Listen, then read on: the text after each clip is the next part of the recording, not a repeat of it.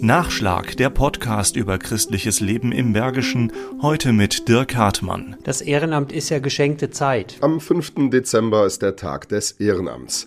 Thomas Dörnbach von der katholischen Bildungsstätte Haus der Familie Wipperfürth hält das Ehrenamt in unseren bergischen Dörfern für unabkömmlich. Der Oberbergische Kreis, die Volkshochschule, der Evangelische Kirchenkreis an der Agger, das katholische Bildungswerk Oberberg und das Haus der Familie haben sich für das Projekt Ehrenamtsakademie Oberberg zusammengetan getan. Wenn die Gesellschaft Zeit geschenkt bekommt, dann muss sie auch damit leben, dass diese Menschen, die diese Zeit schenken, irgendwann vielleicht auch wieder gehen. Diesen Wandel möchte die Ehrenamtsakademie Oberberg auffangen, die Lücken schließen, die Menschen für die Aufgaben motivieren und qualifizieren, damit keine Lücken entstehen. Bernhard Wunder vom katholischen Bildungswerk Oberberg sieht das Projekt auf gutem Wege. Es äh, wächst, weil wir viele Aufbrüche haben im Ehrenamt und wir sehen zu, dass wir mit der Ehrenamtsakademie solche Aufbrüche unterstützen. Wie die in Lindlar-Linde. Dort ist das Pfarrheim von der Kirchengemeinde abgegeben worden an den Bürgerverein. In dem hat Helmut Blume das Ehrenamt des Kassierers übernommen, welches er auch schon im Musikverein innehat. Nach der Übernahme des Pfarrheims kam ganz viel in Anführungszeichen Geschäft zustande und ich war mir nicht mehr sicher, ob ich alles richtig mache, was steuerliche Belange angeht und habe dann an einem Seminar der Ehrenamtsakademie teilgenommen. Gut investierte vier Stunden. So gehen viele aus den Kursen und Fortbildungen der Akademie, weil sie gleich umsetzbare Lösungen an die Hand gibt,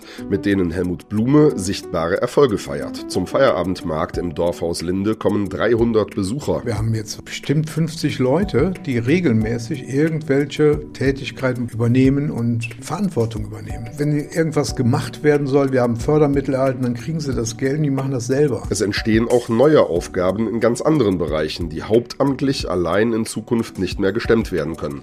Gerade im Sozialen, zum Beispiel in der Pflege. Gerade in diesem Bereich ist die Ehrenamtsakademie nochmal ein ganz wesentlicher Faktor, weil wir Qualifizierungen dann anbieten, wie zum Beispiel jetzt bei Demenzbegleitungen, die helfen, dass diese Personen gut vorbereitet sind. Da sehr konkret, sehr alltagstauglich und praktisch diese Angebote funktionieren. Und das ist dringend notwendig, weil dieses sogenannte alte Ehrenamt, ich mache hier was, weil ich irgendwo dazugehöre, ausläuft.